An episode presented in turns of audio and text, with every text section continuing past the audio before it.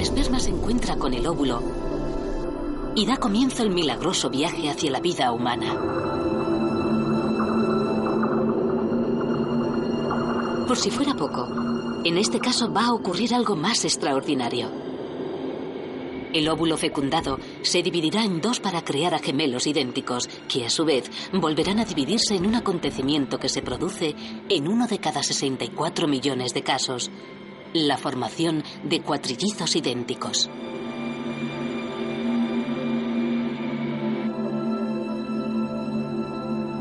Por primera vez, gracias a las nuevas y revolucionarias técnicas de imagen, podremos seguir minuto a minuto la evolución de tres embarazos distintos. Estos gemelos idénticos, estos trillizos concebidos en días distintos y estos extraordinarios cuatrillizos. A través de ellos, descubriremos las historias y la ciencia de la octava maravilla de la reproducción, el milagro de los partos múltiples.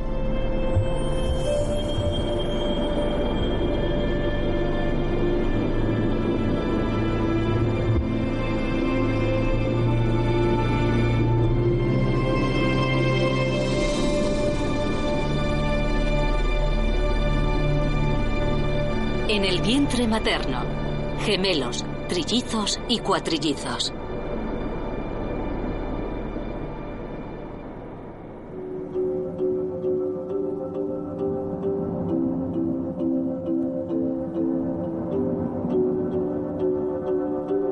Esta niña está a punto de nacer, pero para ella, el vientre materno no ha sido un lugar cómodo.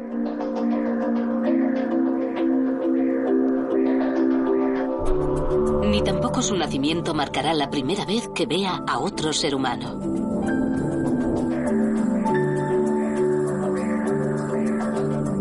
Este pequeño ser ha estado compartiendo su espacio con nada menos que con tres hermanas.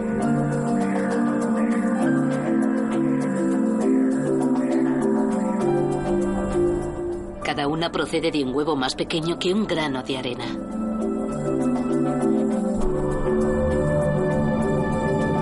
Aislado y ajeno al contacto. Las reacciones y lo que podrían antojarse besos de una de sus tres hermanas.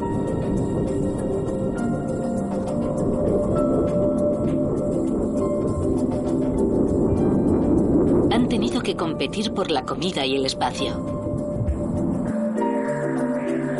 Pero han asentado los cimientos de lo que será una vida entera de cariño, apoyo y compañerismo.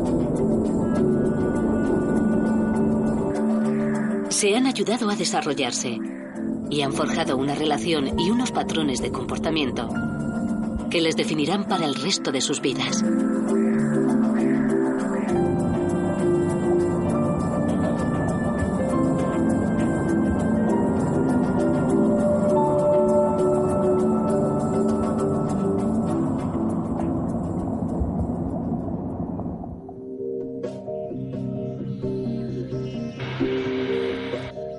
Comienza, como para la mayoría de nosotros, con el acto de la concepción.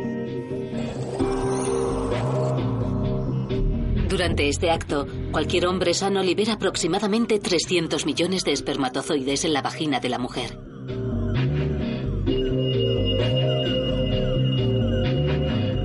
El esperma asciende por el tracto reproductivo hasta las trompas de falopio, donde espera la preciada recompensa, un óvulo sin fecundar.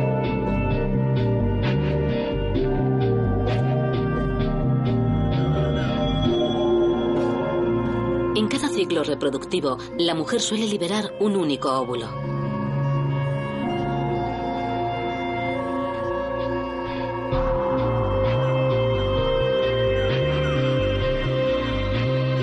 El primer espermatozoide en alcanzarlo y atravesar su pared exterior será el ganador.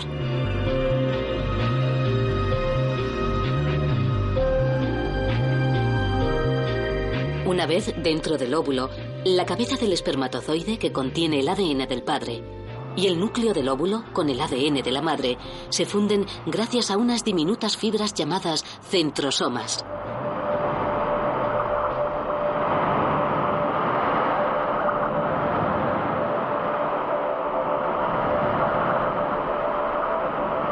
Los pares de ADN se unen.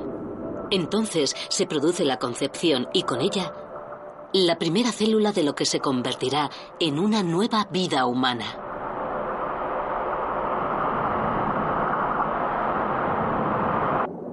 Primer día.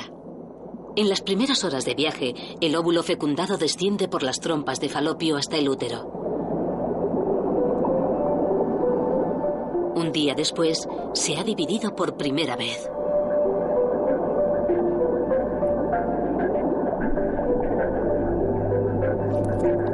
Al segundo día pasa de dos a cuatro células. Y al tercero, hasta ocho. Quinto día. Al quinto día, el embrión pasa a llamarse blastocito y sus células, de 70 a 120, habrán formado dos secciones distintas. La masa celular interna se tornará en el cuerpo del bebé. La externa y con forma de anillo, llamada trofectodermo, en la crucial placenta.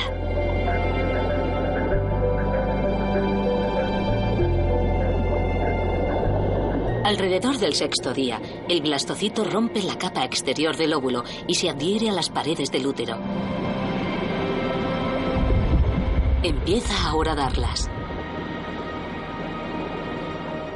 Aquí permanecerá durante 39 semanas, a lo largo de las cuales pasará de blastocito a embrión. De embrión a feto.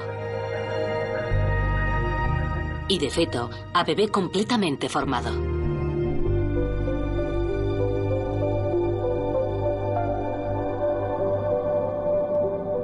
Pero en un ínfimo número de casos, aproximadamente uno de cada 250, el óvulo hace algo extraordinario. Se divide en dos, duplicándose y dando como resultado dos óvulos fecundados independientes. Independientes, pero idénticos.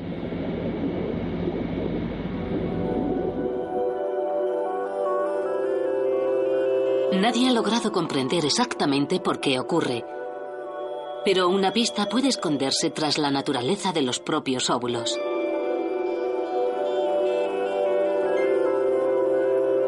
La mayor parte de los gemelos idénticos son concebidos por mujeres que se encuentran al principio o al final de sus etapas reproductivas.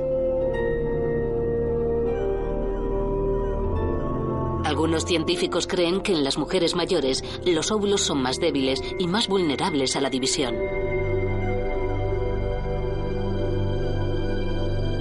Lo que sabemos seguro es que si no se dividen durante los primeros 14 días después de la concepción, la división ya no se produce.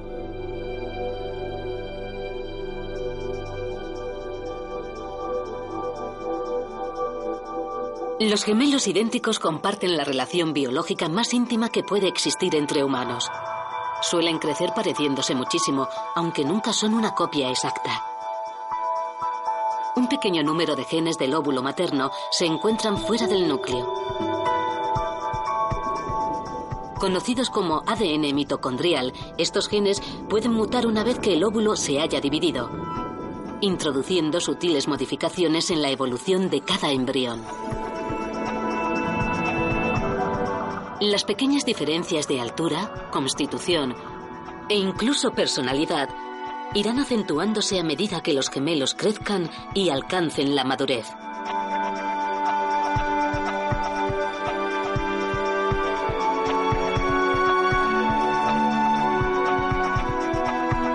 Por eso es por lo que algunos científicos se muestran reticentes a emplear el término idénticos y prefieren referirse a ellos como gemelos monocigóticos o procedentes de un único óvulo.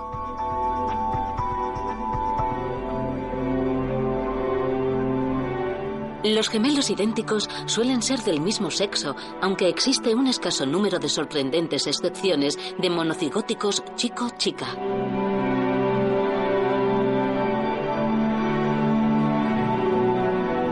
Son el resultado de un óvulo que contiene una inusual mezcla de cromosomas sexuales, en lugar del habitual doble X para las chicas y XY para los chicos. Muy ocasionalmente los óvulos contienen tres cromosomas sexuales, dos X y una Y.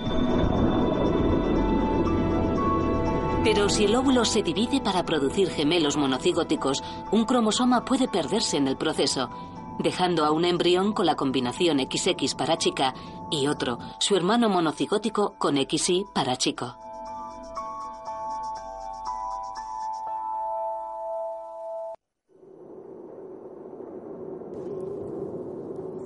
Nuestros gemelos idénticos monocigóticos se alojan en el útero hacia el sexto día.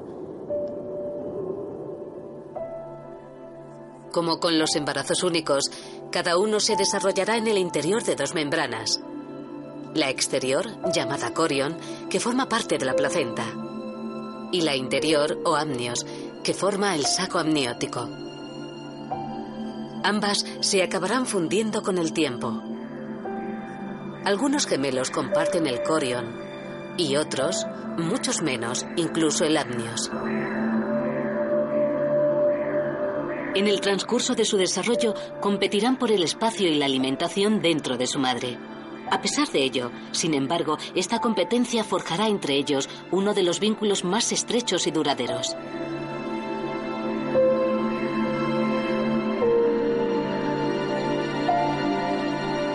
Esta mujer, Julie, es un caso extraordinario.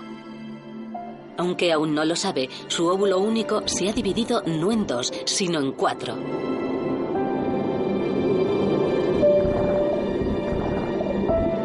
Es probablemente una de las pocas mujeres del mundo que actualmente esté embarazada de cuatrillizos idénticos. Las posibilidades de que esto ocurra son de una entre 64 millones. Estos diminutos fetos cuentan con su propio saco amniótico, pero comparten el mismo corion y por ello la placenta. Como resultado, su fuente de comida y oxígeno será la misma durante 30 largas semanas. Biológicamente, se encontrarán entre el conjunto de individuos más apretado que el cuerpo humano es capaz de concebir. Esta mujer, Rachel, pasará por un proceso completamente distinto. Ha liberado dos óvulos, uno por cada ovario, y un espermatozoide distinto ha fecundado cada uno de ellos.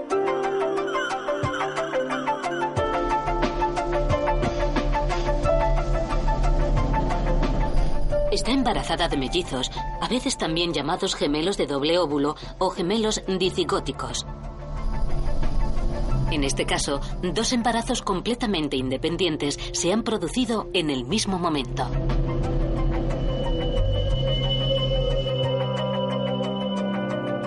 Al contrario que con los gemelos, los mellizos son igual que otros hermanos cualesquiera, que comparten solo la mitad de sus genes.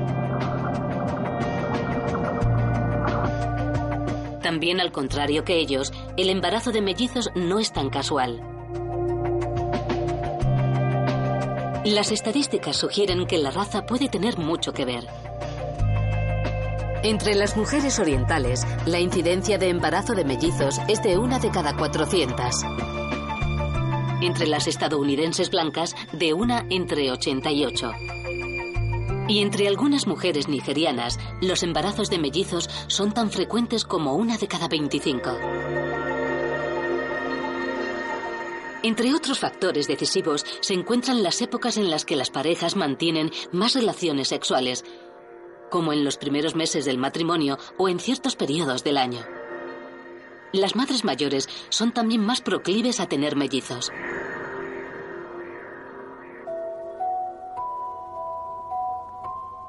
Con 43 años y procedente de una familia afrocaribeña, Belinda reúne todas las condiciones.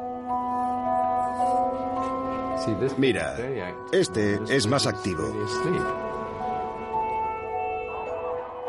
Sus dos óvulos fecundados se implantan en dos lugares distintos. Cada uno se desarrollará de forma independiente, con su corion, su placenta y sus propios amnios. Este magnífico escáner en cuatro dimensiones nos muestra la pared divisoria de la capa exterior de cada membrana.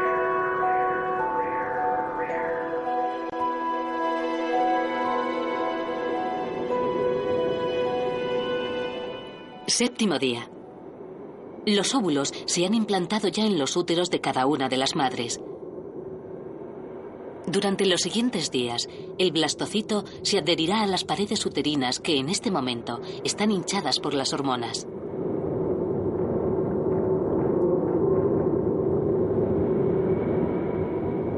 El pequeño ejército de células invade el útero y se separa paulatinamente en dos, formando las primeras conexiones entre la placenta y la circulación sanguínea de la madre.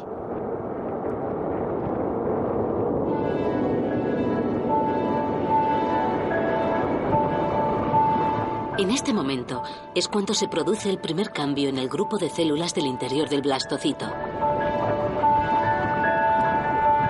Se forman dos capas.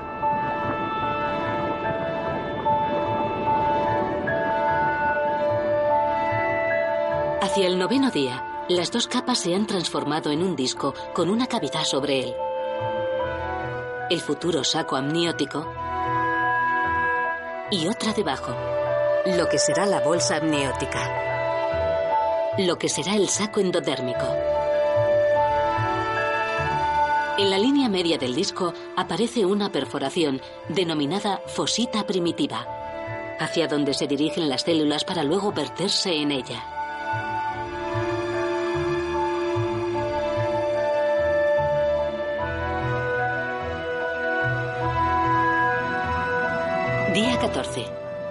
Hacia el día 14, en uno de los extremos de la fosita primitiva, se forma otro cordón conocido como notocorda. Hasta este punto, todas las células que se han desarrollado han sido iguales. Se llaman células madre. Ahora, cada célula flota en torno a la notocorda y con ello, a cada una se le asigna su destino. Unas se convertirán en un miembro, otras en parte de una mano, otras en el cristalino del ojo y así sucesivamente. La cresta del diminuto embrión aún no parece una cabeza, pero hacia el día 15 empiezan a formarse las células neurales de lo que será el cerebro, así como de la columna vertebral, todas expuestas y sin ninguna protección de la piel o de los huesos. Es en este momento cuando empieza a gestarse el embrión, a través de la formación de tres capas esenciales. El ectodermo, la piel y el sistema nervioso. El mesodermo, los músculos, los huesos y el corazón y el endodermo, que conforman las paredes del estómago, los pulmones, el hígado y el páncreas.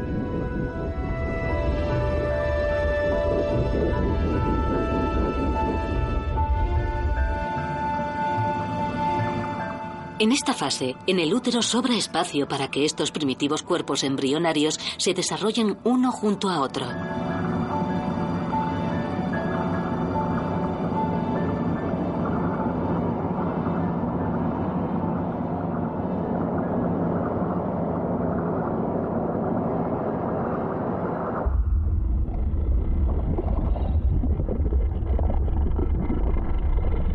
Uno de los primeros órganos en cobrar forma es el corazón.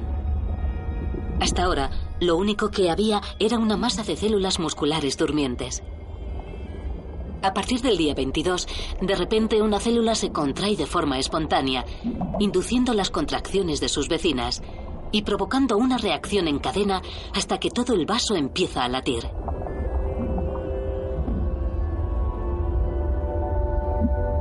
Y bombea glóbulos rojos primitivos a través de unas venas de grosor no superior a un cabello, pero que transportan el suministro vital de comida y oxígeno que servirá de motor para un crecimiento ya frenético.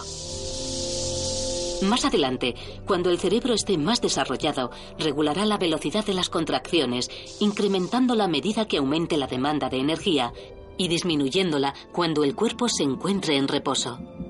Durante una vida cualquiera, un corazón latirá unos 3.000 millones de veces.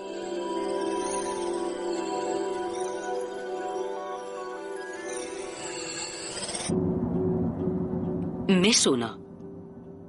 Después de un mes aproximadamente, los embriones en desarrollo aún son diminutos. No miden más de 6 milímetros. El tamaño de una alubia.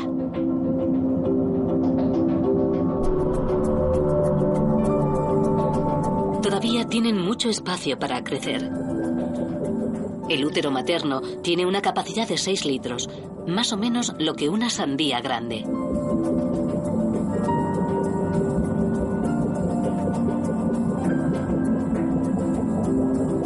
Tienen agallas y cola. Reminiscencias de nuestro pasado evolutivo. Aparecen a eso de la cuarta semana y desaparecen sobre la sexta.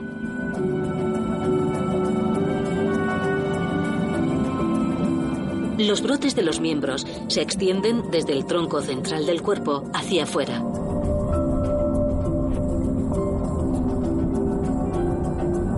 Los ojos son muy rudimentarios. La cavidad óptica que se convertirá en el globo ocular solo está empezando a formarse y con ella una capa de pigmento que vemos en forma de punto negro en el medio.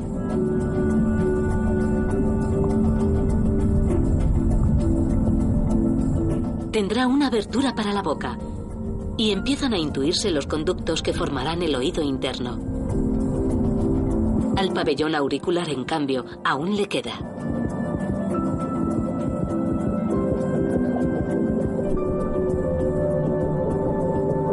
En esta fase parece como si sus corazones estuvieran latiendo casi fuera de sus cuerpos.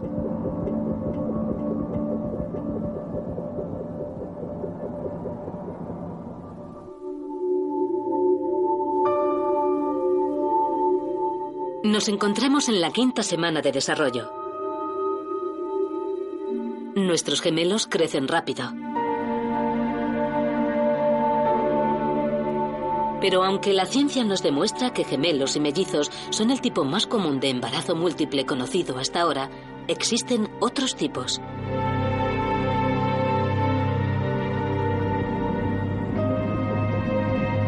Hay grupos formados por mezclas de gemelos y mellizos, e incluso algunos pueden gestarse días después de que sus hermanos hayan sido concebidos.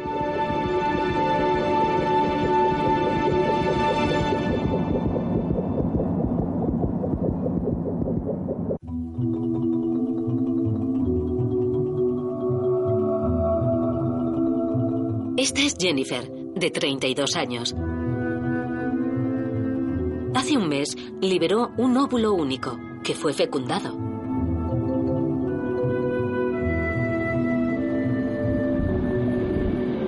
Luego, el óvulo se dividió para resultar en gemelos. Pero la historia no termina aquí. Jennifer liberó otro óvulo que también fue fecundado. A sus gemelos se les unió en el útero un tercer hermano mellizo.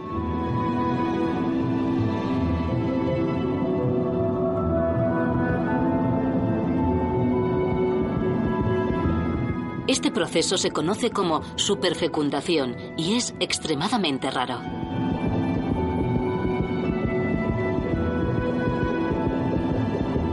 En el caso de Jennifer, el segundo óvulo fue fecundado con los espermatozoides supervivientes de la primera relación sexual. Pero este no es siempre el caso. Técnicamente, cada óvulo podría haber sido fecundado con los espermatozoides de dos eyaculaciones distintas, incluso de dos hombres distintos.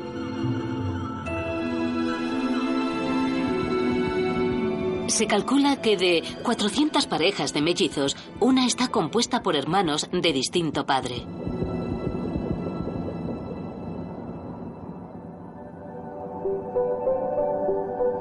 Semana 6.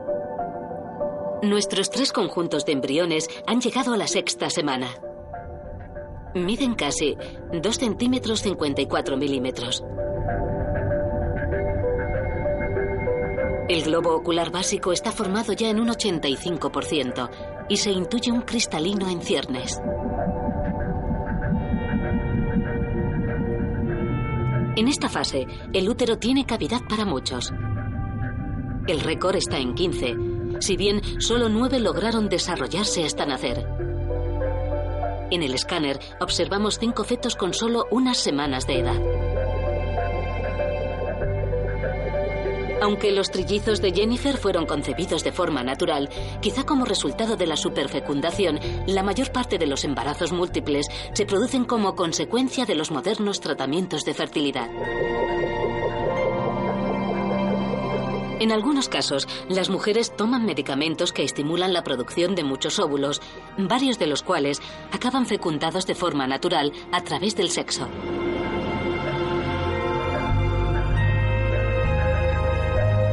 En otras ocasiones se emplea la fecundación in vitro.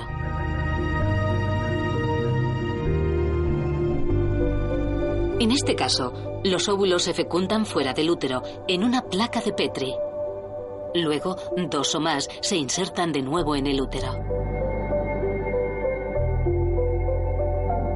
Desde la aparición de los tratamientos de fertilidad a finales de los 70, el número de gemelos se ha incrementado en un 50% y el de trillizos y cuatrillizos en más del 400%. Mes 2.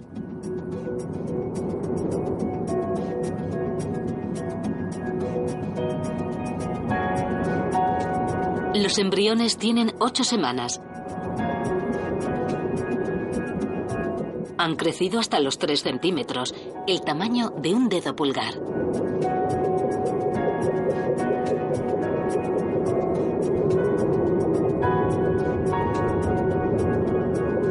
El globo ocular está completo y los cristalinos prácticamente también, pero el músculo encargado de enfocar aún no se ha formado y el ojo no será completamente funcional hasta los seis meses. Si bien en otro par de semanas el feto tendrá párpados.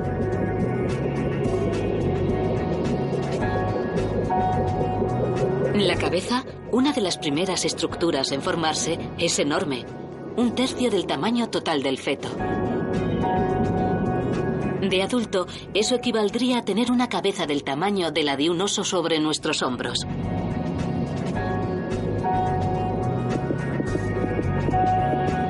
Al nacer todavía ocupará un cuarto del tamaño del bebé. El resto del cuerpo no se compensará hasta la adolescencia.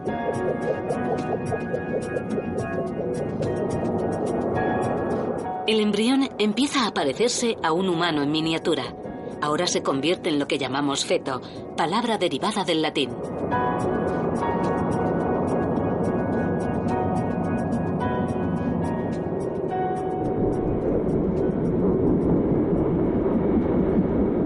Nueve semanas.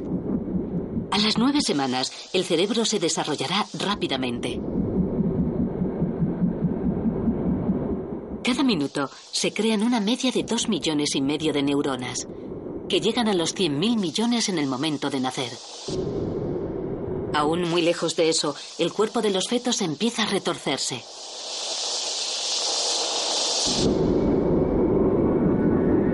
Los movimientos son espasmos reflejos que el cerebro no controla todavía. desempeñan un papel crucial en la estimulación del crecimiento de los músculos y del fortalecimiento de las articulaciones. El corazón también se acelera. Después de las tres primeras semanas, en las que latió 75 pulsaciones por minuto, va incrementando la velocidad hasta alcanzar el ritmo frenético de 165 pulsaciones por minuto a las nueve semanas. Esto es lo más rápido que jamás volverá a latir. En la última mitad del embarazo, disminuirán de nuevo las pulsaciones hasta las 125-150. El corazón de un niño late a una media de 70 a 110 pulsaciones por minuto.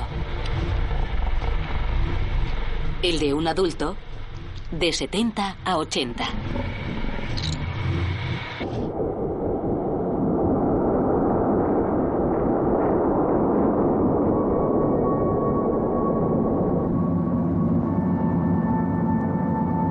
Dentro del útero, nuestros mellizos, los trillizos y los cuatrillizos tienen su propio saco endodérmico.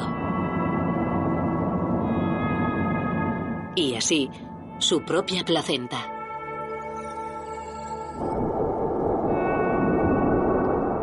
Pero para los gemelos, que en su mayoría comparten el corion, una batalla inconsciente ha comenzado. Cada uno de ellos necesita el máximo de nutrientes que pueda conseguir. Pero el suministro es limitado.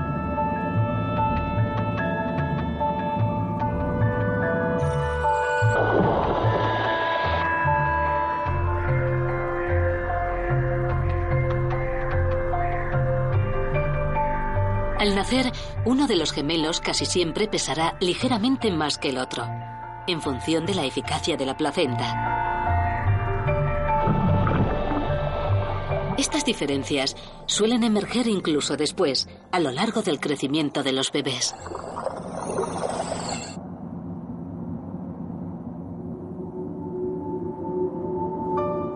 Con 10 semanas, los fetos han completado un cuarto de la fase de desarrollo.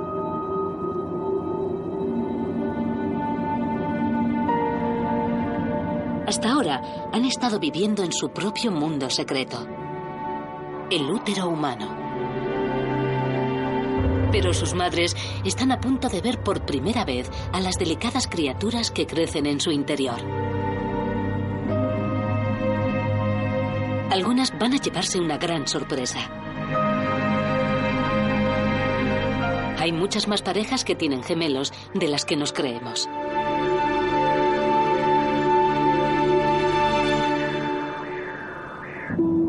Semana 10.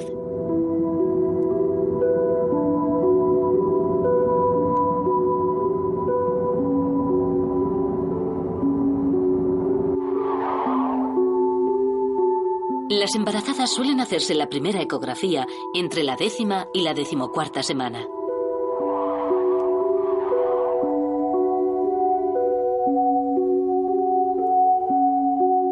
Ultrasonido ha revolucionado nuestro conocimiento sobre el desarrollo fetal.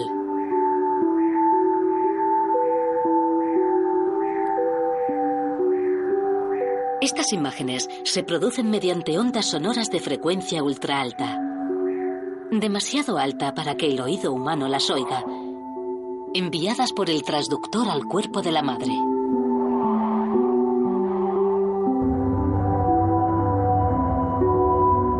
Las ondas sonoras penetran el tejido suave, pero rebotan contra estructuras más densas como los huesos. A partir del patrón marcado por las ondas reflejadas, el ordenador crea una imagen del feto.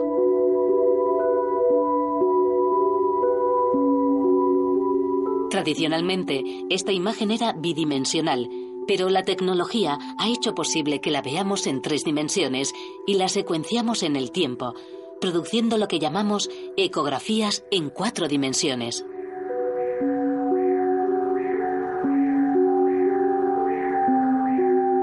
Aparte de comprobar el tamaño y la salud del feto en desarrollo, la ecografía suele marcar el momento en que las madres descubren si portan un bebé o más. Este es uno y, este debería ser otro.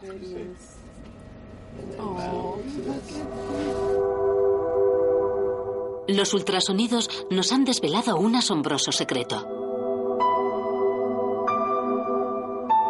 Muchos más de nosotros de los que podamos imaginarnos hemos recorrido la primera etapa de nuestro viaje en el útero acompañados de otros hermanos que desaparecieron antes de nacer.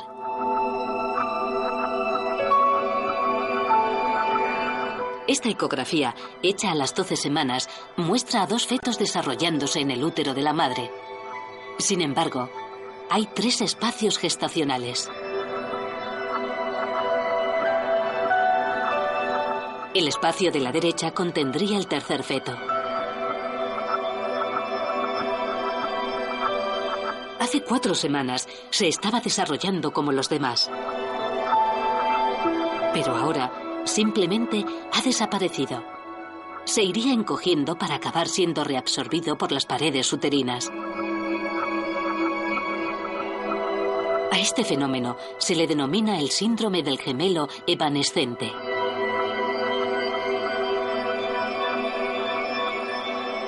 Los científicos creen que las causas que lo producen son las anormalidades en los cromosomas o una falta de recursos en la placenta por culpa de la sobrecarga. La naturaleza sacrifica espontáneamente uno o más fetos para garantizar la supervivencia de los otros. Algunas madres saben que han perdido a un gemelo cuando lo ven, como en este caso en la ecografía.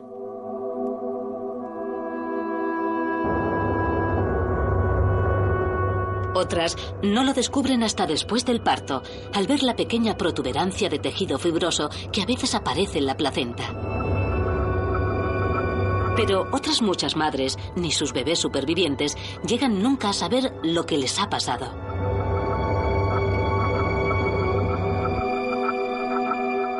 La mayoría de nosotros nos parece increíble que un bebé pueda desvanecerse tal cual. Pero lo realmente sorprendente es la frecuencia con la que ocurre. Algunos científicos calculan que los casos de embarazos de mellizos en los que un hermano acaba desapareciendo pueden representar un alto 21% del total. En el caso de los gemelos que comparten placenta, el porcentaje se eleva al increíble 50%.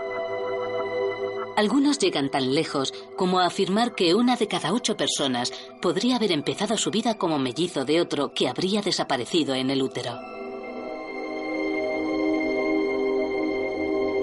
Y aún más, los científicos creen que actualmente es posible encontrar pistas que puedan indicarnos quiénes de nosotros hemos perdido un gemelo. Ocasionalmente nacen parejas de gemelos conocidos como gemelos en espejo. En lugar de ser imágenes idénticas, el uno es la imagen del espejo del otro. Si uno es diestro, el otro es zurdo. Los gemelos en espejo se forman cuando el óvulo se divide tarde, nueve días después de la concepción, cuando ya ha decidido su lado izquierdo y su lado derecho.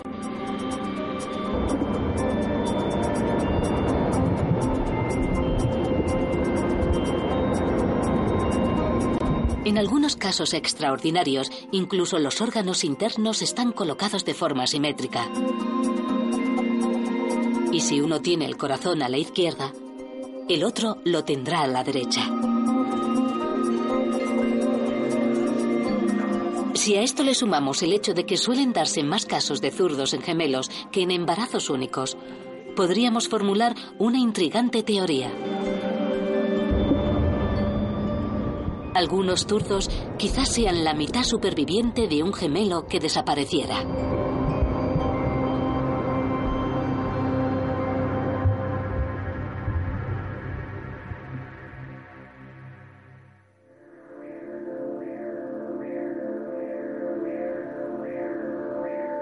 Gemelos, mellizos, gemelos en espejo, superfecundaciones, cada uno de estos casos representa una valiosa lección sobre cómo nos desarrollamos y llegamos a ser. Pero entre las lecciones más instructivas se encuentra la que nos enseñan los gemelos siameses o unidos.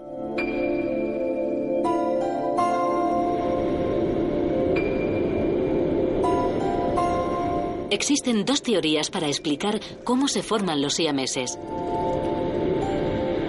Una sostiene que el óvulo se divide tan tardíamente que nunca llega a separarse del todo.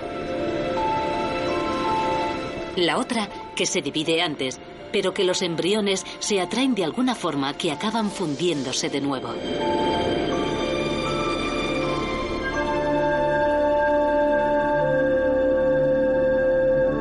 La segunda hipótesis es la que ha cobrado más fuerza, entre otras cosas, porque existe un inquietante indicio que la avalaría.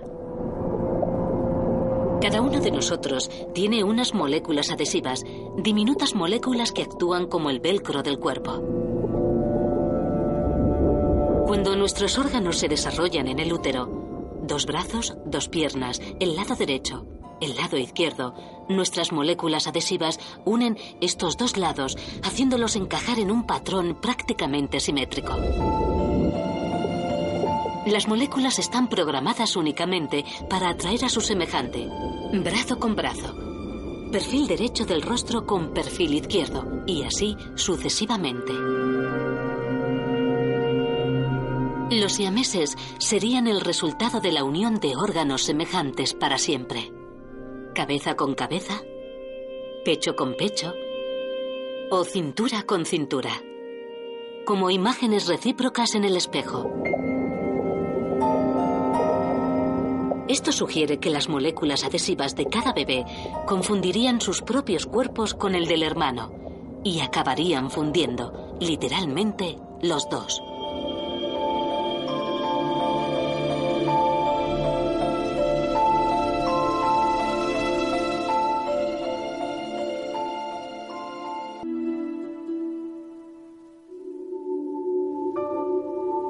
Nos acercamos al término del primer trimestre. Nuestros fetos empiezan a cobrar forma de cuerpo humano por primera vez. Y empiezan a comportarse de un modo que hasta ahora no habíamos podido observar.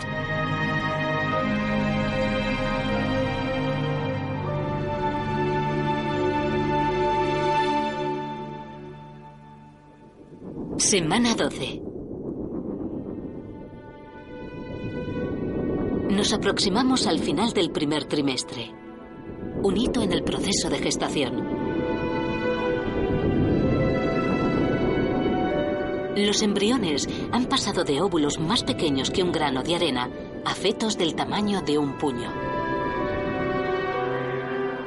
Empiezan a aparecer seres humanos.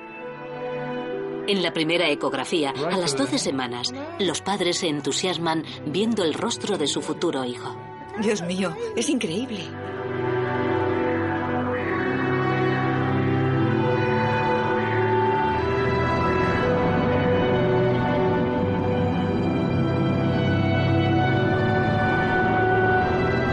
Cada día son más robustos y el riesgo de aborto es, a partir de ahora, mínimo para la gran mayoría. Aunque estadísticamente, el riesgo para los gemelos que comparten placenta es mayor.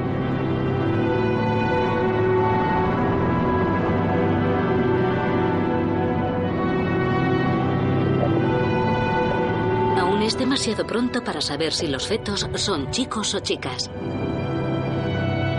Cada uno de los fetos tiene una protuberancia en la zona genital, pero aún no lo suficientemente elocuente como para diferenciar su sexo.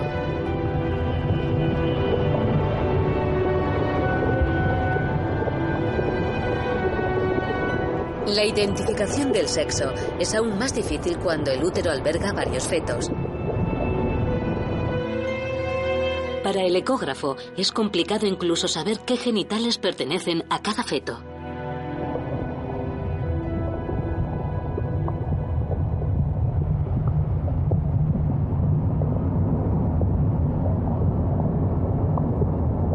En esta fase aún hay mucho espacio. Ni siquiera los cuatrillizos se tocan todavía. Pero eso está a punto de cambiar. Para los embarazos múltiples, el segundo trimestre será un momento crítico de su desarrollo. Durante este periodo, del tercer al sexto mes, será cuando hagan sus primeros movimientos de verdad. No debidos ya a espasmos provocados por el desarrollo del sistema nervioso, sino a los primeros síntomas reconocibles del comportamiento infantil. Comportamiento que les pondrá en contacto a unos con otros por primera vez.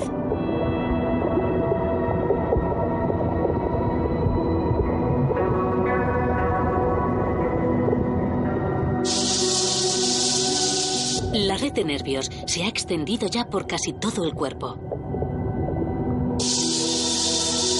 El cerebro puede por fin controlar los miembros.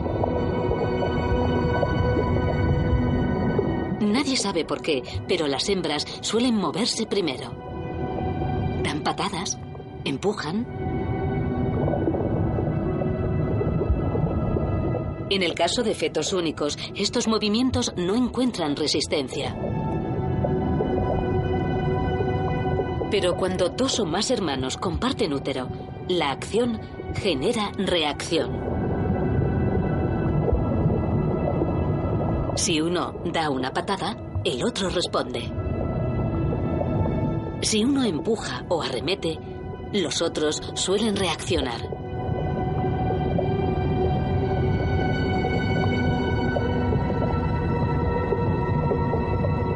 Los científicos creen que este primer patrón de acción-reacción observado claramente en la ecografía cuatro dimensiones de los mellizos, puede ser beneficioso e incluso desempeñar un importante papel como acelerador del desarrollo.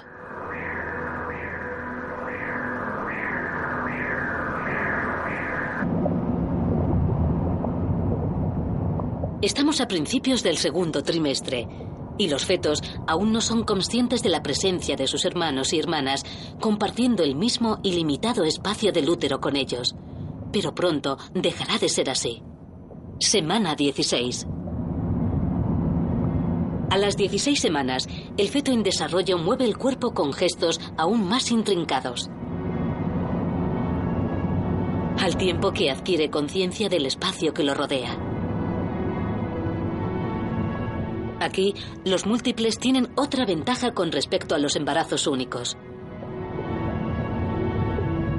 Este sentido la propiocepción es el conocimiento inconsciente de la posición de nuestro cuerpo en el espacio y será esencial para más adelante en la vida. Nos ayudará a movernos por el mundo. De adultos, recibimos información a través de diversos órganos. Los ojos, las orejas, la nariz, y nos creamos una composición mental respecto a dónde estamos.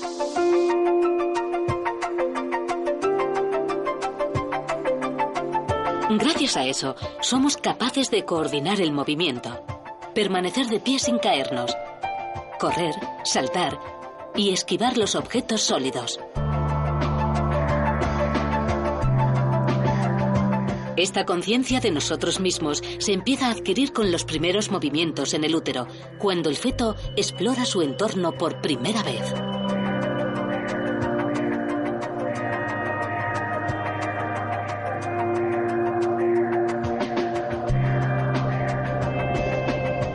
Para un feto único, esta exploración suele limitarse a los dos objetos que tiene a su alcance, su propio cuerpo y el cordón umbilical. Sin embargo, para los gemelos y los fetos de embarazos múltiples, el panorama es mucho más sugerente y variado.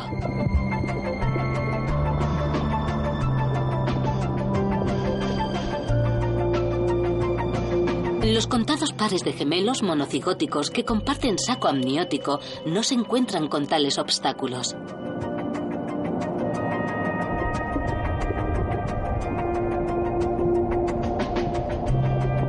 Han aprendido a cogerse las manos unos a otros, los pies, los cordones umbilicales e incluso las caras.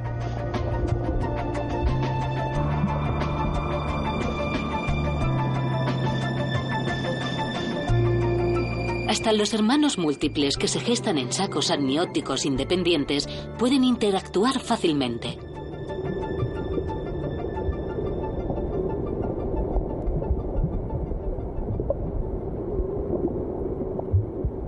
Amnios es muy flexible y muy fino también. Apenas tiene dos células de espesor. Si miramos a través de un ecógrafo cuatro dimensiones es prácticamente invisible.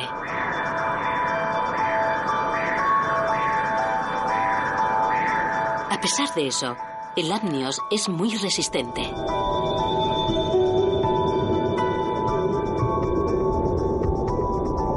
tan fino como el papel de plástico para envolver alimentos, pero extremadamente resistente, extensible y flexible al antojo del feto en su afán explorador del entorno.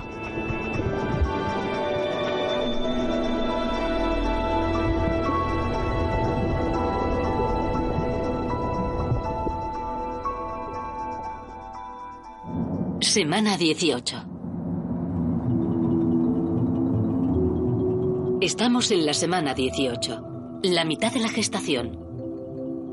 Nos acercamos a la fase en la que los sentidos del feto empiezan realmente a desarrollarse. El sistema digestivo del feto comienza a funcionar.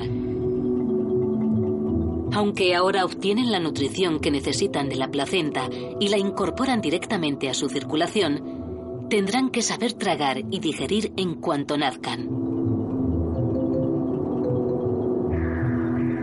Por eso, desde ahora mismo, empezarán a abrir la boca y a beber parte del líquido amniótico que los envuelve. En esta ecografía cuatro dimensiones se observan perfectamente sus movimientos.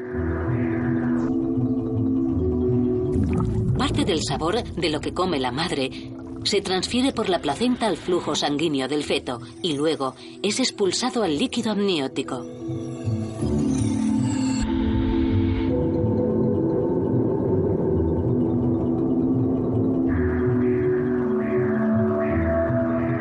Feto lo saborea a medida que se forman sus papilas gustativas.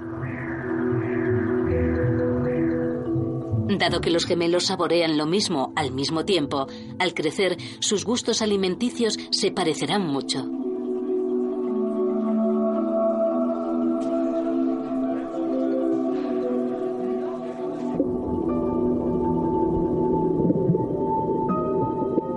Con sus sentidos desarrollándose a toda velocidad, nuestros fetos están a punto de lanzarse a utilizarlos.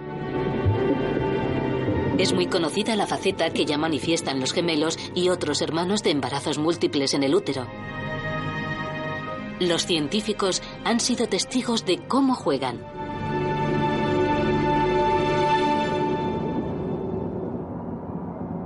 Semana 20. Estamos en la vigésima semana de gestación. Los fetos miden unos 19 centímetros. La madre los podría cunar en la palma de la mano. Aún no pueden abrir los ojos, pero la estructura principal del globo ocular está completa. El iris, que controla la cantidad de luz que entra en los ojos, se está formando pero la pupila no aparecerá hasta casi el momento de nacer.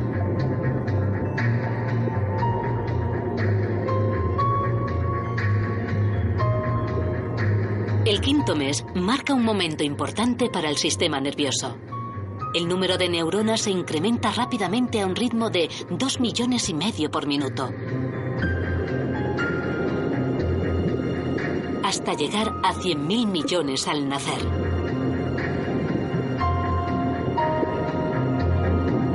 Ahora, la tarea principal es crecer. Lo cual también se tornará en su principal problema.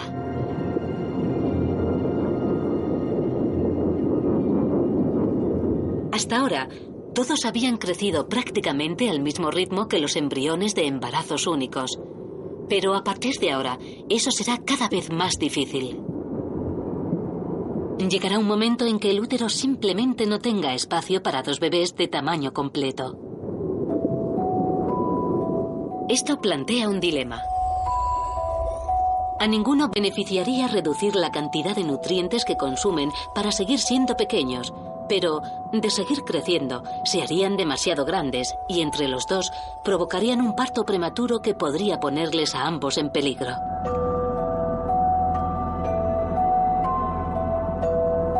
Poco a poco, su ritmo de crecimiento va disminuyendo.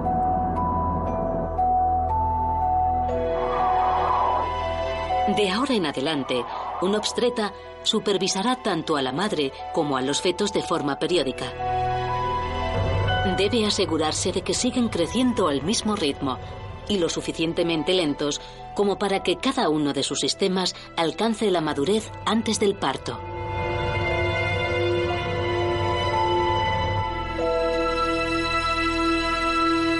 El útero de una mujer tiene capacidad para contener un feto de hasta 5 kilos y medio. Por lo general, los bebés únicos nacen con pesos que oscilan entre los 2 kilos y medio y los 5 kilos y medio. En los gemelos oscila entre 2 y casi 3 kilos. Y en los trillizos entre un kilo y medio y dos y cuarto.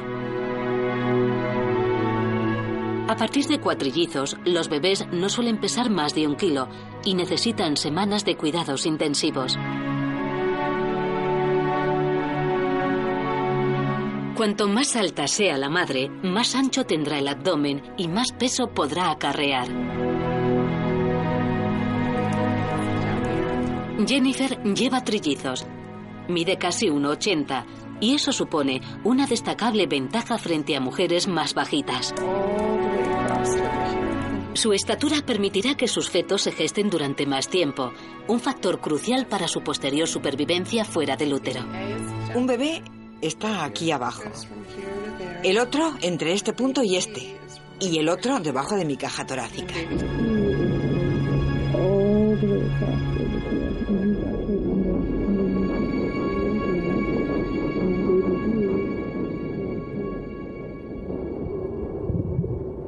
Semana 24. Nos encontramos en la semana 24 de gestación. Los pulmones empezarán a formar surfactante, imprescindible para que los bebés puedan respirar una vez que nazcan. Se trata de una sustancia viscosa que permite que los pulmones se separen mientras se inspira. Como los hermanos de embarazos múltiples suelen nacer prematuramente, los médicos administran a las madres unos esteroides que ayudan a la formación del surfactante. Nuestros bebés son ya demasiado grandes para entrar todos juntos en el encuadre de la ecografía cuatro dimensiones. Pero por primera vez, sus madres los ven interactuar.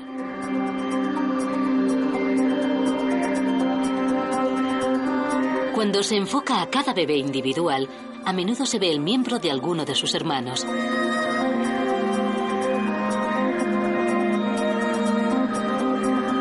Esta ecografía a cuatro dimensiones muestra a uno de los hermanos empujando al otro.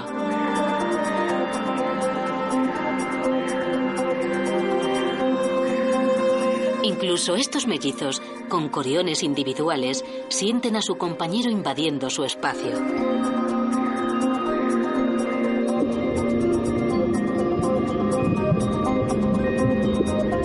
Aunque se están quedando sin espacio, nuestros gemelos y los demás hermanos de embarazos múltiples van a enzarzarse en una de las actividades del desarrollo prenatal más fascinantes, el juego.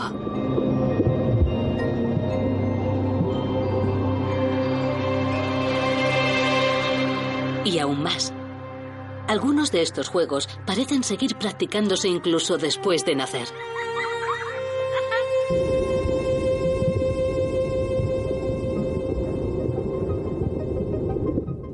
Un caso, un par de mellizos fueron periódicamente vistos en las ecografías, mejilla con mejilla, uno a cada lado del corion divisorio.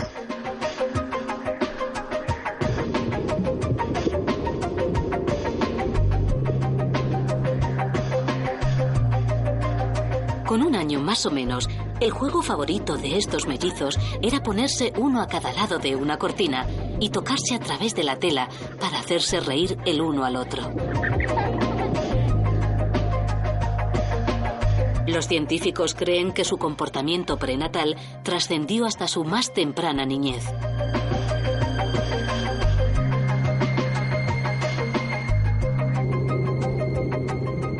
Aparte de jugar, los gemelos que se comportan con agresividad en el útero pueden también manifestar ese mismo comportamiento durante la niñez. Otro caso lo componen dos gemelos de unos cuatro meses de gestación. Uno parecía el dominante y agresivo. El otro más calmado y sumiso. A menudo, uno de ellos era el que empujaba o golpeaba al otro. El más sosegado se alejaba y colocaba la cabeza en la placenta, como si buscara comodidad y protección.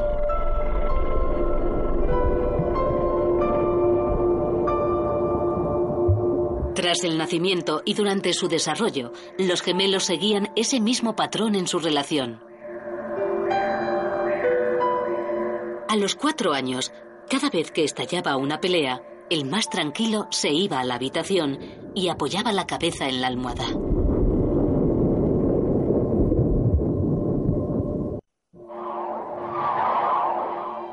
Estos mellizos están colocados contrapeados. Parece como si se pelearan. La ecografía a cuatro dimensiones muestra cómo uno de los mellizos da una patada al otro en la cabeza.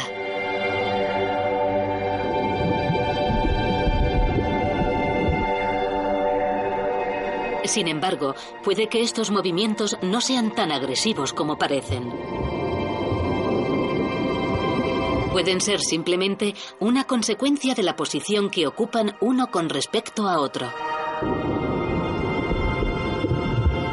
El mellizo de la izquierda seguramente lance patadas para ejercitar la pierna. En cambio, el de la derecha estará aprendiendo una valiosa lección vital. Utilizar la mano para protegerse la cara.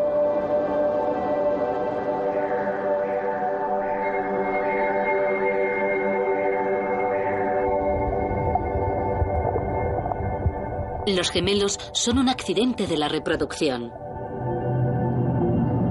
Pero los gemelos monocigóticos proporcionan a los científicos una oportunidad fantástica para comprender cómo se forja nuestra personalidad cómo adquirimos capacidades e incluso cómo evoluciona nuestra inteligencia.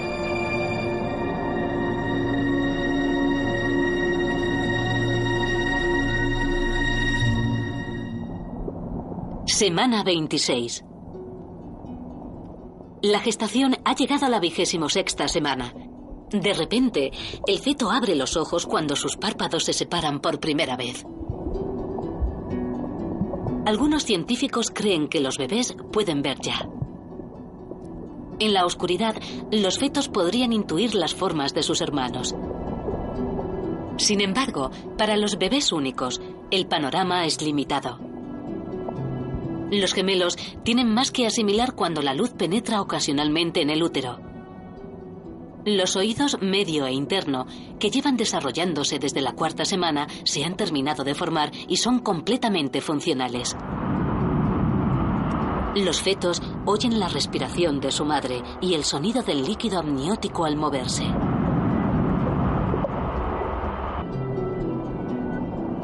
También oyen sonidos amortiguados del mundo exterior, como música y voces. Los gemelos pesan ahora la cuarta parte de lo que pesarán al nacer. Los trillizos y los cuatrillizos la tercera. Sus cerebros siguen desarrollándose a toda velocidad. En el momento de nacer, sus circuitos neuronales estarán formados por 100 billones de sinapsis. Los gemelos se parecen mucho en casi todo, pero, como hemos visto, también presentan diferencias. Diferencias que afectan tanto a su aspecto físico como a su personalidad.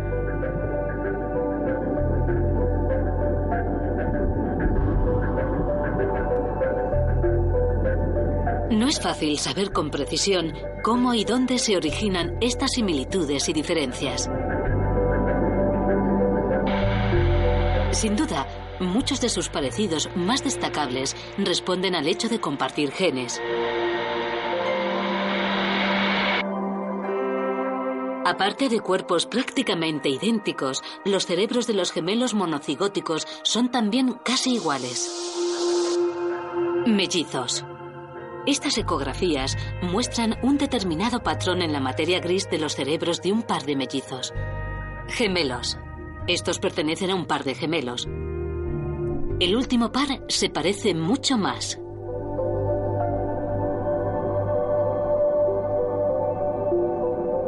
No debería sorprendernos, por tanto, que los científicos que estudian a los gemelos hayan descubierto que, al crecer, estos hermanos tienden a compartir opinión respecto a temas tan variados como el arte moderno o la pena de muerte.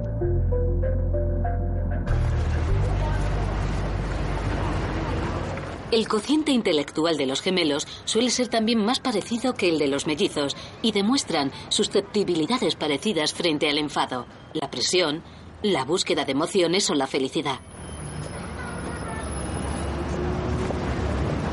Pero no todas las características principales que definen a los gemelos son hereditarias.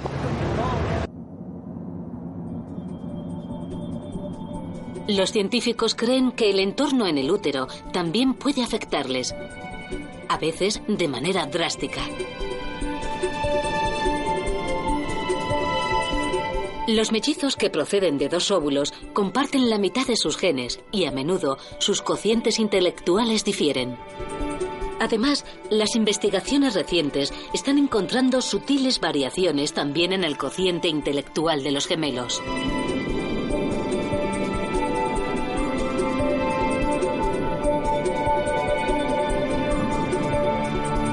Al principio puede resultar extraño, ya que los gemelos son copias bastante exactas entre sí.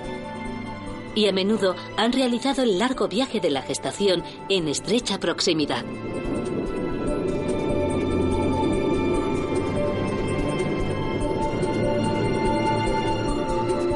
La mayoría de los gemelos comparten un mismo corion y por eso una misma fuente de alimentación y de oxígeno.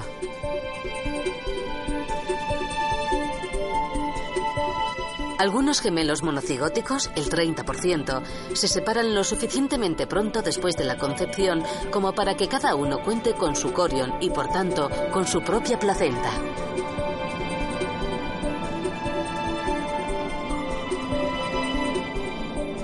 Los estudios demuestran que los cocientes intelectuales de los mellizos con placentas separadas son más propensos a variar que los de los gemelos que comparten la misma placenta.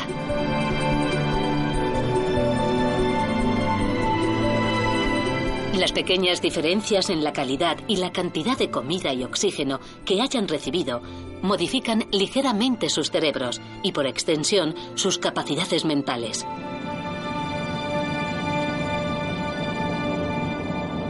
Compartir placenta también puede conducir a complicaciones si uno de los hermanos obstruye el vaso sanguíneo del otro.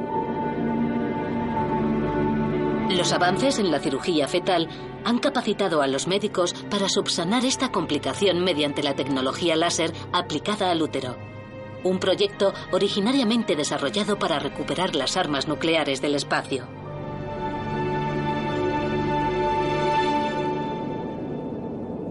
Semana 28.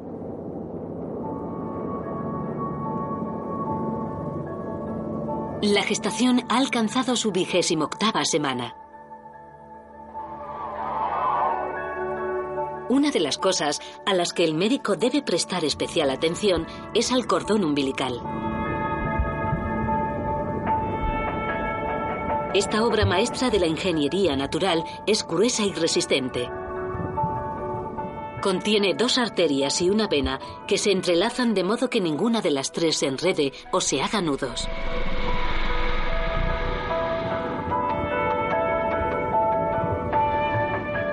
Aunque el cordón umbilical se enrolle alrededor del cuello del bebé, no es impedimento para poder seguir aportándole nutrientes vitales. Pero para los gemelos que comparten saco amniótico, esta vía de abastecimiento de vida sí puede convertirse en un peligro extremo. Los gemelos pueden enredarse en sus respectivos cordones umbilicales, cortándose el flujo sanguíneo y el oxígeno a sí mismos o a sus hermanos. Esta ecografía cuatro dimensiones muestra este tipo de situación en que los cordones se enredan.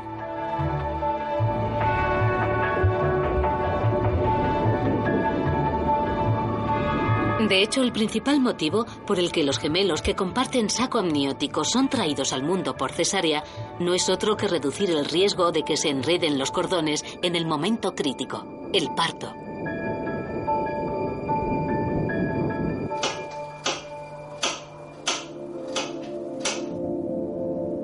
En las últimas semanas previas al nacimiento, los bebés ganan todo el peso que pueden.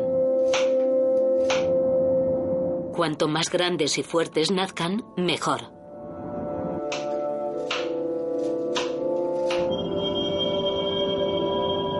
Después de siete meses, los cuatrillizos de Julie pesan entre medio kilo y un kilo, muy cerca de su peso previsto para el nacimiento.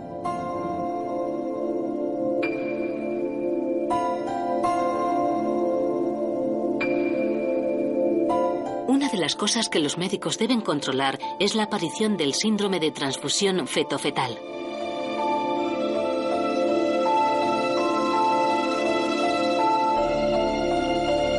Lo ideal es que todos se desarrollen al mismo ritmo y que ganen más o menos el mismo peso.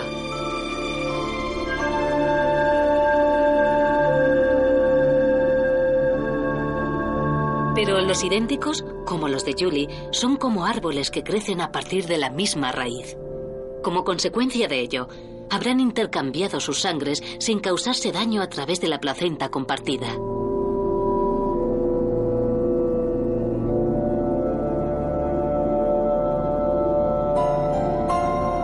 Sin embargo, en los gemelos monocigóticos, entre el 5 y el 38%, el problema se produce cuando se desequilibra la circulación y uno de los dos recibe demasiada sangre, con lo que se sobrecarga su sistema cardiovascular y puede morir de un fallo cardíaco.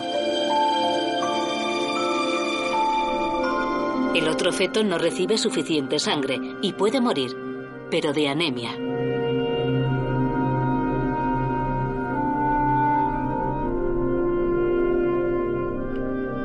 Son varias y complejas las razones que explican por qué sucede este fenómeno, que no es hereditario ni genético. Pero cuando ocurre, suele ser entre las semanas 15 y 28 de gestación, hacia los meses intermedios del embarazo. La solución puede ser electrocoagular mediante láser para evitar este trasvase de sangre entre los bebés.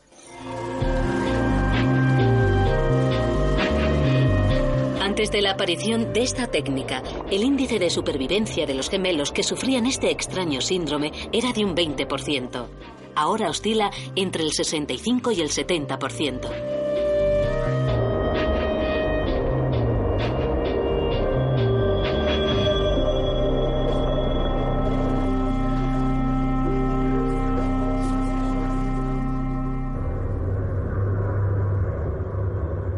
Nuestros trillizos prácticamente han llegado al final de su periodo de gestación. Después de siete largos meses en el útero, están a punto de echar su primer vistazo al mundo.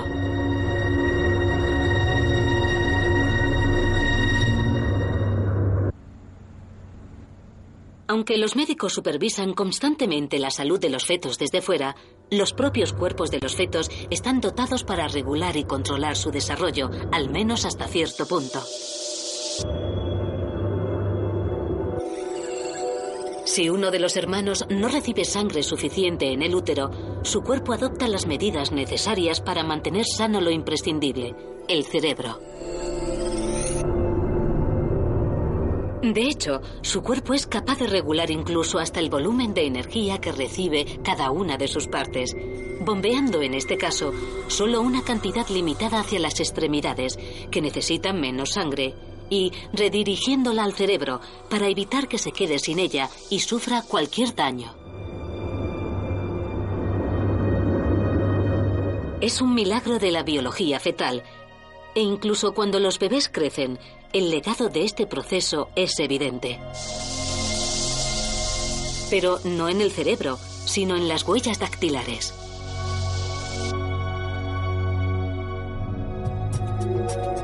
Las huellas dactilares se forman, como el resto del cuerpo, recibiendo sangre de las venas. Eso les hace hincharse adoptando patrones distintivos, conocidos como líneas, que se ven con mayor claridad en el dedo índice de la mano derecha. Los dedos de la mano izquierda han tenido el mismo riego sanguíneo que nuestras piernas.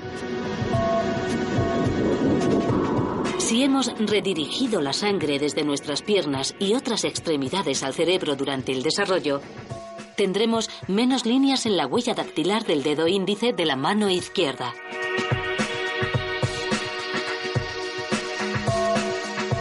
Estos patrones ayudan a determinar cuán sano estará nuestro corazón a lo largo de la vida.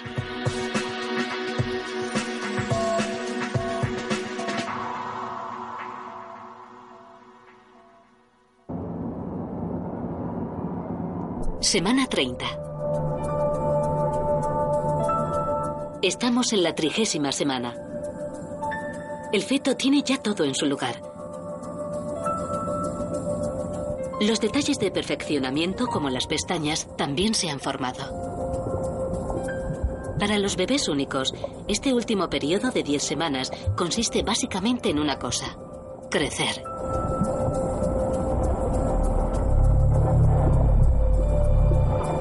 Para los múltiples no es tan sencillo. En el útero ya no hay espacio. Los bebés no paran de empujar y arremeter para abrirse un hueco. Sus globos oculares se mueven dentro de los senos y reaccionan a la luz.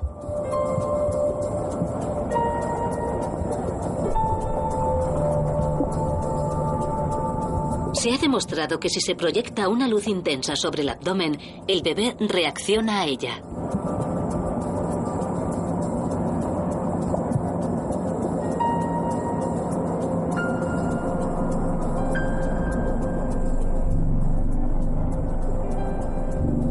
32 semanas. A los bebés únicos aún les queda unas 8 para nacer, pero para nuestros trillizos el momento se acerca. Los embarazos múltiples representan un reto médico.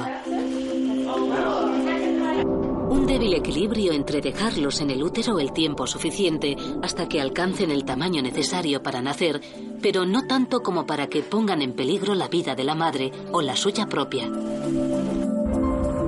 Lo más importante es que sus pulmones hayan llegado a la madurez mínima que les permita respirar por sí mismos. 34 semanas en el útero es lo ideal para los trillizos. Debido a los riesgos inherentes al parto natural, los médicos recomiendan una cesárea.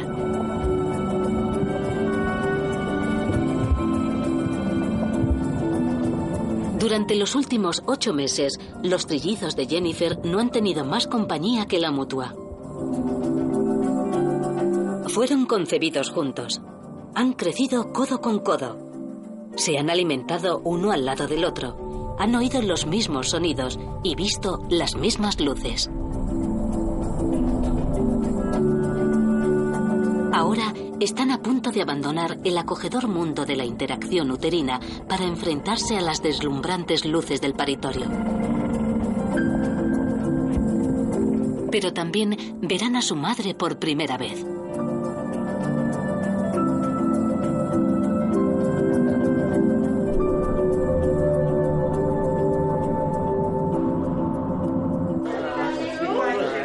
En el caso de Jennifer, los médicos han decidido no esperar hasta la semana 34. En su lugar, lo han dispuesto todo para la 32. Jennifer ha pedido anestesia local. Sin dolor alguno en el abdomen, así estará consciente durante todo el proceso. El cirujano se prepara para realizar la primera incisión. Dentro, los bebés son completamente ajenos a lo que les espera.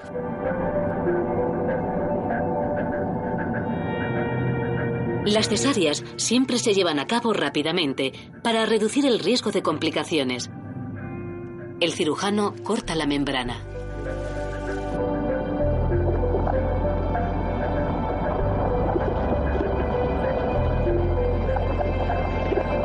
Sacan al primer bebé. Es uno de los gemelos, un chico. El bebé inhala por primera vez y emite un esperado y sano grito. El cordón que lo une a la placenta y que lo ha alimentado durante ocho meses es finalmente cortado. Trabajando con diligencia, el cirujano busca a su hermano gemelo, que se encuentra en el mismo saco endodérmico. No tarda en salir. Pero se retrasan un poco con el último hermano, el que se ha desarrollado en un Corion independiente.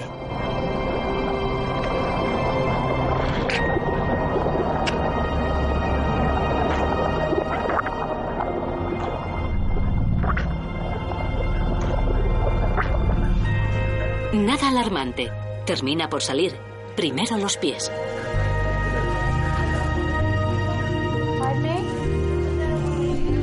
Los tres bebés se encuentran sanos y en perfecto estado, a pesar de las incómodas condiciones en las que han pasado sus últimos meses. Pesan a los trillizos. Todos superan los dos kilos.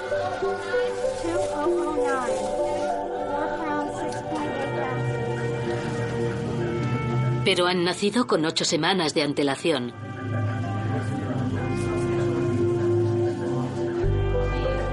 Incubadoras de alta tecnología, capaces de imitar las placenteras condiciones del útero, los ayudarán a coger peso y a terminar de desarrollar los pulmones.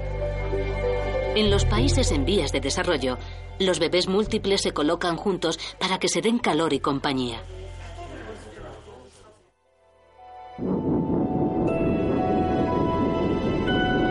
Los gemelos tienen 38 semanas, el tiempo óptimo para poder nacer. Aproximadamente la mitad de los gemelos vienen al mundo por cesárea, método que muchas madres prefieren al parto natural. Pero Rachel ya ha parido anteriormente. Ahora le toca elegir cómo quiere dar a luz a los gemelos.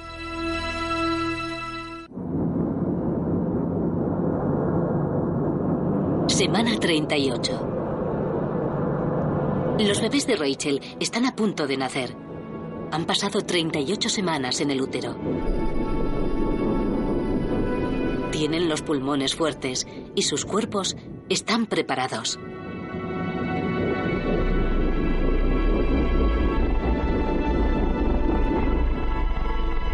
Al nacer, los gemelos suelen pesar algo más de 2 kilos cada uno. Sus cuerpos más pequeños los hacen candidatos idóneos para un parto natural. Y eso es precisamente lo que ha elegido Rachel. Ya ha parido a otros dos hijos así y se siente segura y capaz de parir de forma natural. Una hormona provoca el parto. Por lo general, los bebés se colocan boca abajo cuando el embarazo va tocando a su fin. Pero siendo dos los ocupantes del útero, es más complicado.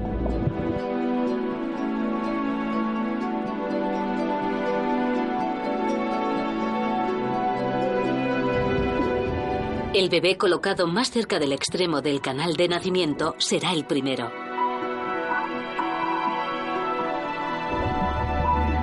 Rachel ha roto aguas. La cabeza del bebé se abre camino entre los restos del saco que lo ha protegido durante nueve meses.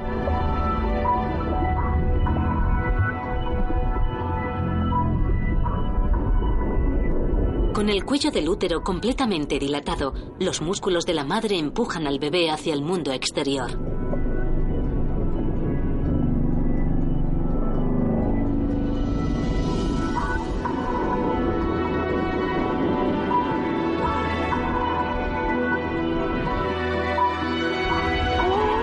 Rachel lleva tres horas con contracciones.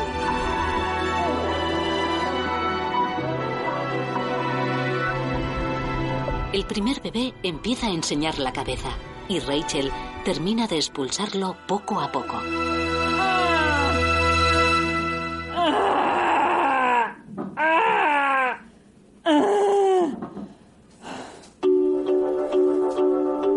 Viene con una vuelta de cordón, como ocurre en muchas ocasiones.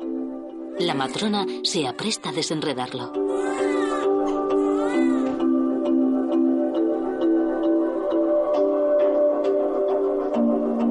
Es un niño y pesa más de 3 kilos.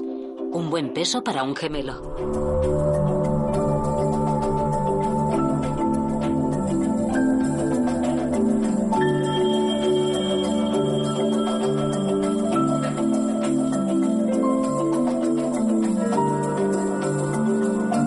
Por primera vez en nueve meses, este bebé disfruta de un útero para él solo.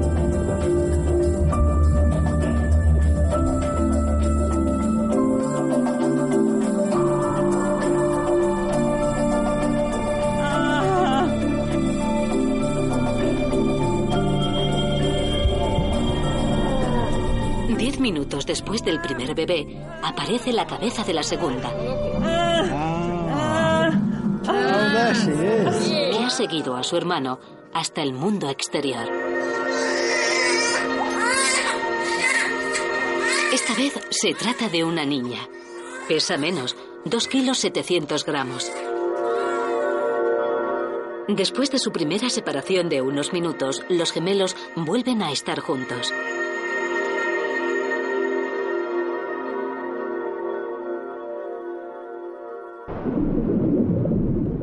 Madre de los cuatrillizos será la que deba afrontar el parto más intensivo. Sus bebés llevan siete meses en el útero, dos meses menos que cualquier bebé único. Cada uno pesa un kilo, la cuarta parte del peso medio de un bebé.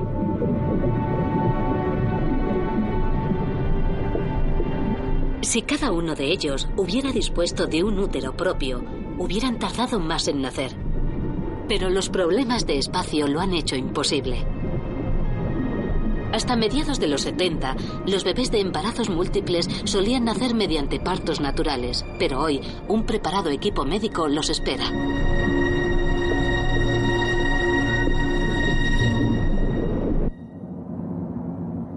Los cuatrillizos han alcanzado las 29 semanas y 3 días de gestación.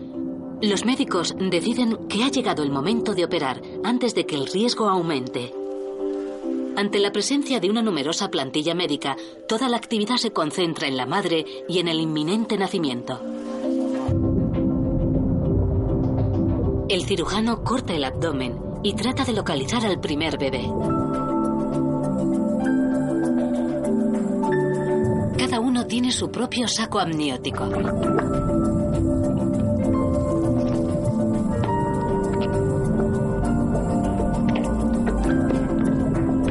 Hacer una incisión en el primer amnios, el bebé sale rápido.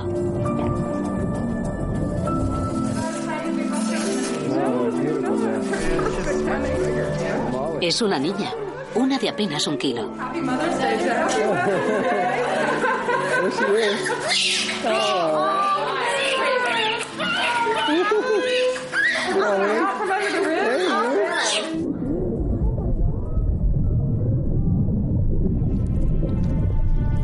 Sigue el segundo bebé.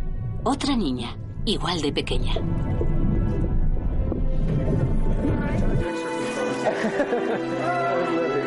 El equipo examina a cada bebé para comprobar sus signos vitales. La mayor preocupación es saber si los bebés pueden respirar sin asistencia.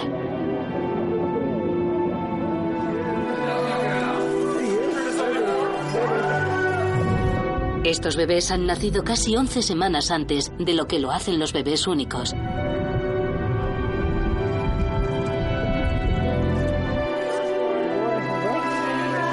El médico coge al tercero, un bebé más pequeño. Lo saca del útero y se lo da al neonatólogo para que lo examine.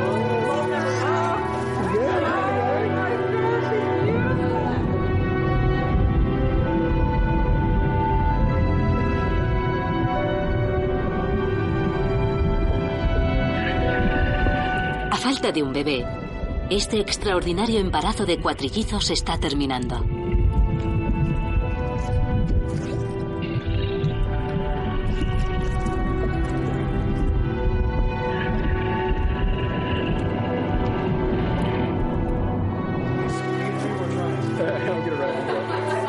El cuarto y último bebé llega por fin. Los cuatro son niñas.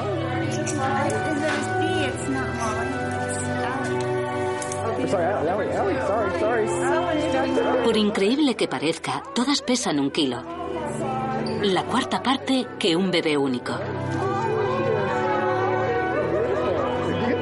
Ellas también tendrán que pasar varias semanas en la incubadora hasta madurar lo suficiente para poder irse a casa.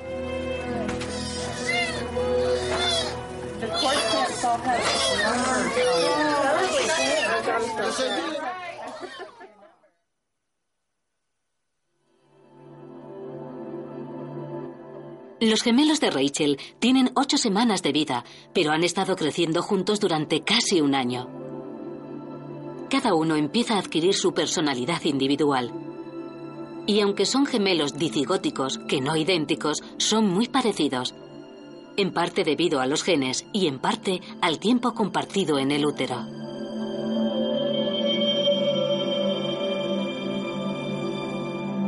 Aunque los monocigóticos se parecerían mucho más, como consecuencia de su idéntica genética, la manera en que se críen también será un factor influyente.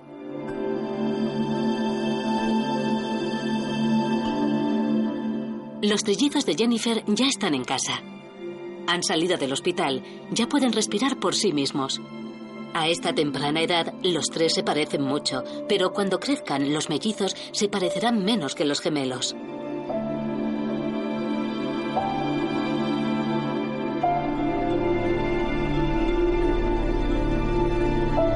Los cuatrillizos de Julie tienen ya tres meses. Han cogido peso muy rápidamente, a pesar de que nacieron con apenas un kilo cada uno.